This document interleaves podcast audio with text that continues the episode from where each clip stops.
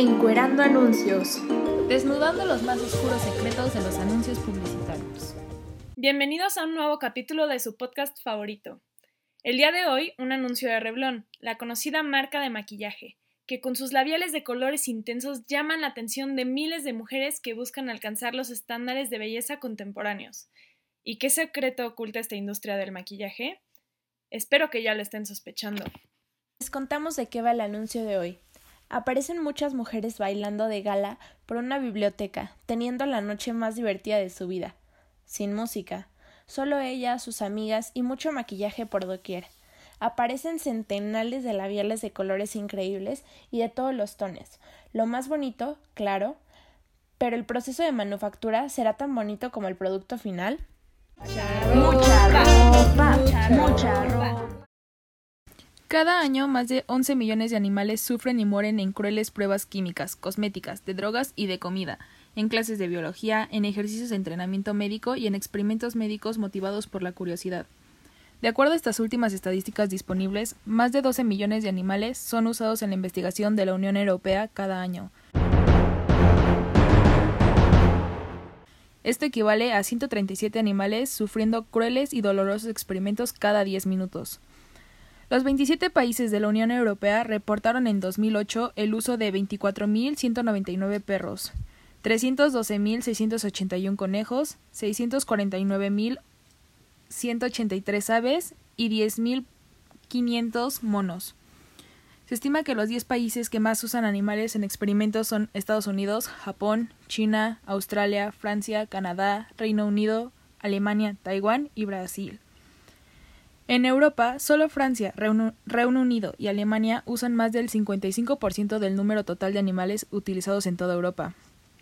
Un 56% de los monos del viejo mundo, como son los macacos, son usados en experimentos, aún estos son importados para investigación dentro de la Unión Europea. Comparado con las últimas estadísticas de Unión Europea del 2005, el número de animales usados en la experimentación ha aumentado considerablemente en España más de un 51%, en Estonia más de un 610%, Irlanda más de 197%, Austria más de 32% y Portugal más de un 22%.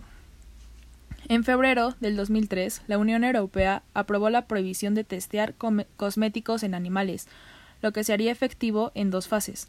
La primera, implementada el 11 de marzo del 2009, que hizo ilegal el experimentar ingredientes cosméticos en animales en cualquier lugar de la Unión Europea, dependiente de la existencia de una alternativa válida. La venta o la importación de la Unión Europea de cualquier ingrediente para usar cosméticos o los cosméticos finalizados, experimentados en animales después de esta fecha, se prohíbe la venta y el marketing de estos productos. Sin embargo, tres tipos de experimentos con animales eran excluidos de esta prohibición cuya ilegalidad se hizo efectiva en la segunda fase a partir del marzo del 2013. En primer lugar, tenemos la toxicidad de dosis repetida, que es cuando los conejos o ratas son forzados a ingerir eh, o inhalar ingredientes cosméticos, o se les aplica el ingrediente en su piel afeitada, cada día durante 28 o 90 días. Luego son dormidos. Esta prueba incluye la sensibilización de la piel o las pruebas de carcinogenicidad, que es cuando las ratas son alimentadas durante dos años con las sustancias para ver si se produce cáncer. Luego son asesinadas para su análisis. En segundo lugar, tenemos la toxicidad reproductiva, es decir, cuando conejas y ratas preñadas son forzadas a ingerir sustancias y luego son matadas para evaluar la toxicidad en sus fetos. Y finalmente tenemos la toxicocinética cuando los conejos o ratas son forzados a ingerir la sustancia y luego son matados para examinar sus órganos y ver cómo éstas se distribuyen en sus cuerpos. Los temas que nos pones a pensar, Chris, es sobre el impacto que tienen nuestros tan preciados maquillajes en el testeo de animales y me gustaría reflexionar un poco sobre el origen del maquillaje, porque vale la pena preguntarnos cuál es el origen de los cosméticos y por qué están tan arraigados al género femenino, el por qué se han convertido en una commodity y las repercusiones que ocasionan en el medio ambiente y la sociedad. La palabra cosmético deriva de la raíz griega cosmes, que significa adornar, embellecer u ordenar, una definición muy acertada para lo que se espera de un producto de cosmético. Por lo tanto, los cosméticos eran productos que buscaban acondicionar y embellecer el cuerpo de manera externa. El origen de los cosméticos se encuentra en Egipto, donde se buscaba obtener una apariencia juvenil, atractiva y sana. Y creo que ese mismo objetivo es el que se tiene hoy en día para el maquillaje. Porque cada vez que vamos a alguna tienda de maquillaje, de las primeras cosas que nos dicen es esa base te hace lucir más joven, para convencernos de adquirir ese producto.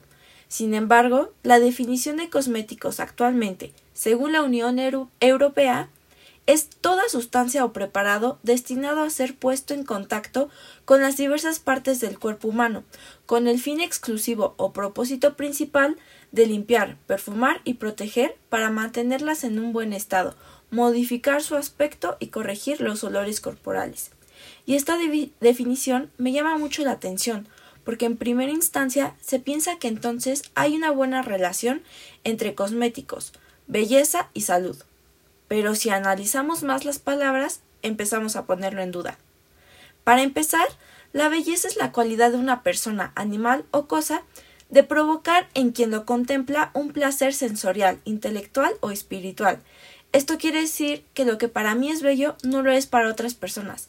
Y esto hay que tenerlo mucho en cuenta cuando hablamos de belleza, ya que la sociedad en la que vivimos le ha dado un gran peso a la belleza, haciéndolo partícipe de la cultura de consumo.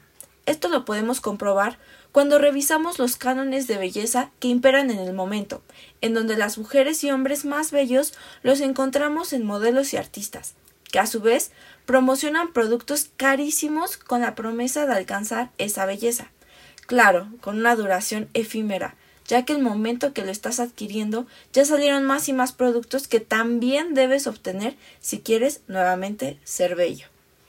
Y la otra parte que debemos tener en cuenta es la salud, ya que en la definición de cosmético no dice sanar o nutrir nuestro cuerpo. Y no hay que confundir la palabra proteger de la definición con salud, ya que si bien es importante proteger nuestro cuerpo y también es sano, no significa que el fin de los cosméticos sea la salud. Otras palabras que me llaman la atención son las de modificar su aspecto y corregir los olores corporales. ¿Modificar nuestros cuerpos? Suena drástico, pero es cierto. Las ilusiones visuales que nos ayudan a crear el maquillaje logran que la imagen que demos al mundo no sea la de nosotros, sino la de un concepto creado por nosotros.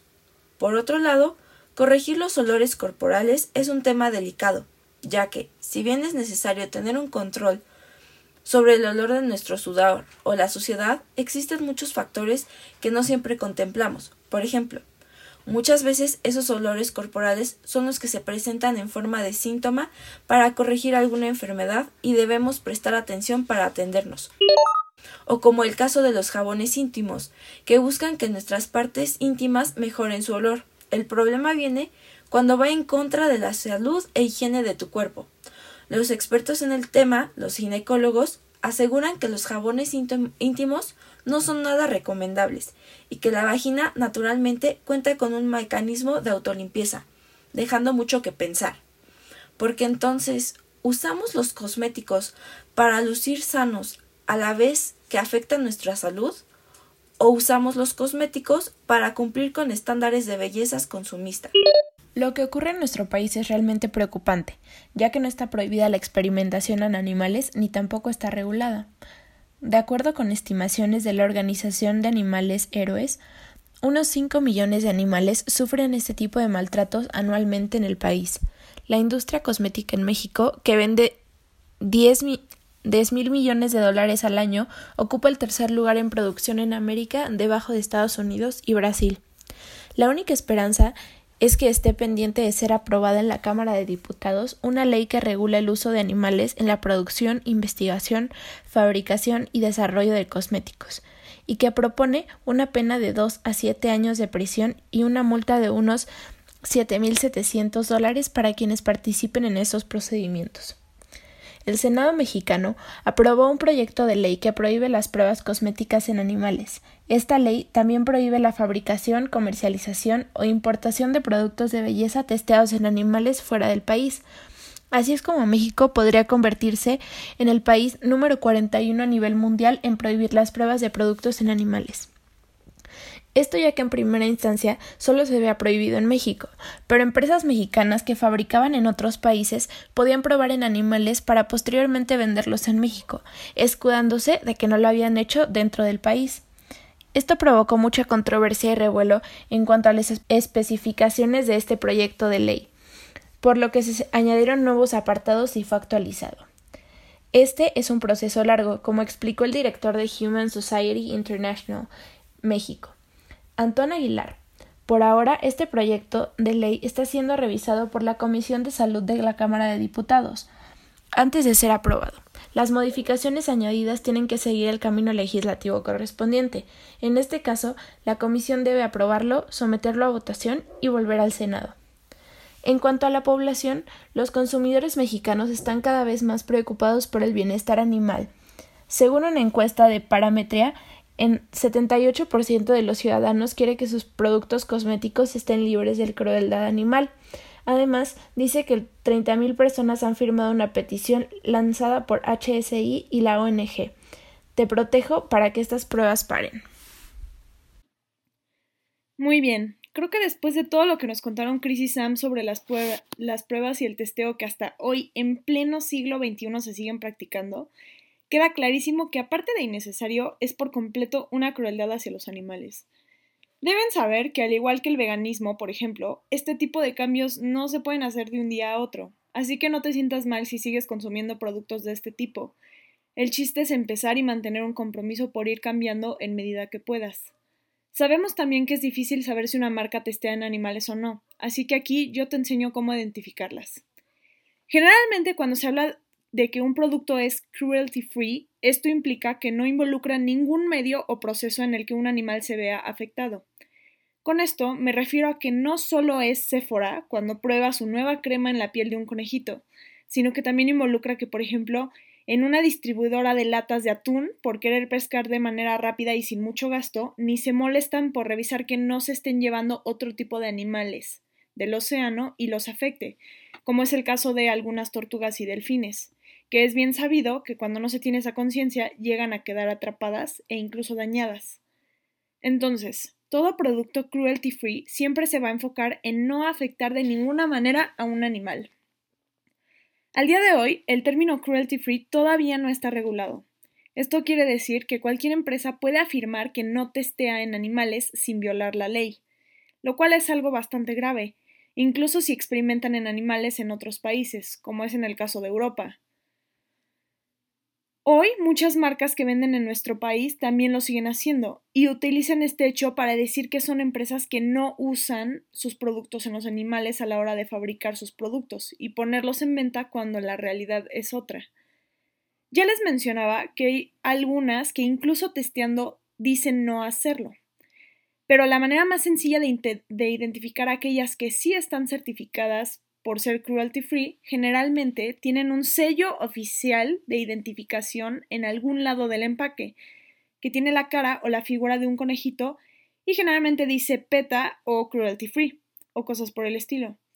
Entonces ya saben, si buscan eh, empezar a cambiar de marcas, busquen esos sellos. Debo aclarar que la verdad no absolutamente todas las marcas que son cruelty free tienen el sello.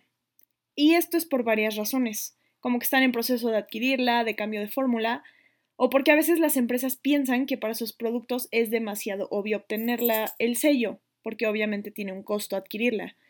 Pero lo que no nos damos cuenta es que así como hay productos en, lo, en los que es disque súper obvio que no hacen pruebas con animales, hay en las que jamás se nos pasaría por la cabeza que sí tienen un daño hacia los animales. Si pensamos en productos que testen, lo primero en lo que pensamos sería en productos de, como, como, cosméticos, ¿no? Pues les sorprendería la cantidad de productos que a primera vista parecen ser cruelty free, pero no lo son. Y no todos son de cosméticos. Yo planeaba poner una lista bastante completa, pero tristemente de verdad son tantas las marcas que testean que simplemente les mencionaré una de las unas de las más famosas de cada tipo de producto. Yves Saint Laurent, perdón mi, pronunciación, son productos de belleza.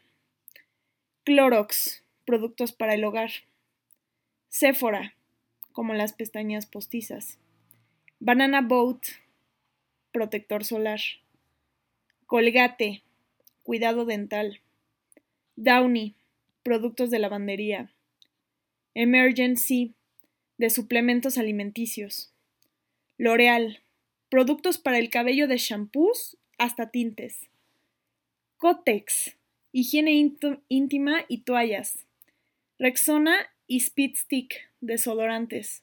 Tattoo Beauty, tatuajes. Trojan, cuidado sexual. Y obviamente no podía faltar de moda y accesorios y del fast fashion, Hermenegildo Segna, Hugo Boss, Prada, Vera One, entre muchas más.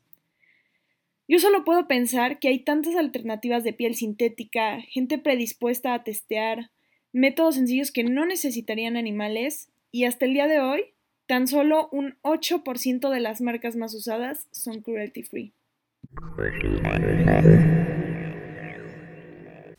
Sabemos que es difícil hacer un cambio de un día para otro, y más cuando no se es consciente de hasta qué punto puede llegar el testeo. Pero sí puedes ayudar a hacer un cambio. Así como ayuda, también les dejo unas apps con las que pueden checar que los productos sean cruelty free. Happy Bunny, Cruelty Cutter, Think Dirty, Bunny Free.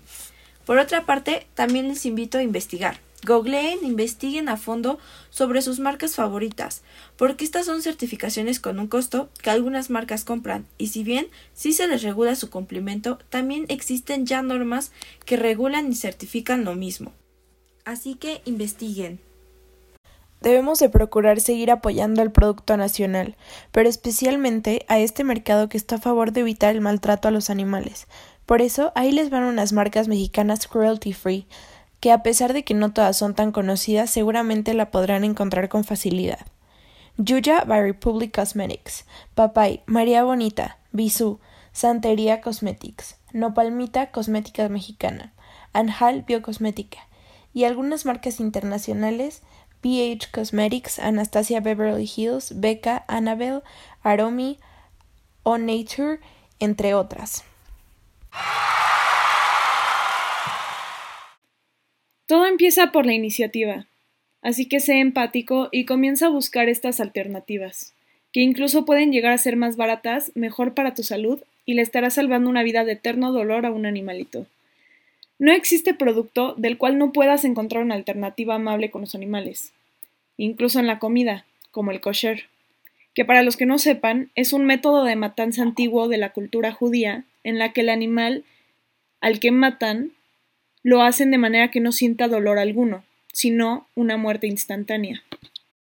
Y bueno amigos, el anuncio de hoy tocó temas muy variados que vale la pena que reflexionemos y pongamos en práctica en nuestra vida porque son esos cambios en nuestra forma de pensar y rutinas lo que genera impactos. Nos vemos en el siguiente episodio de su podcast favorito.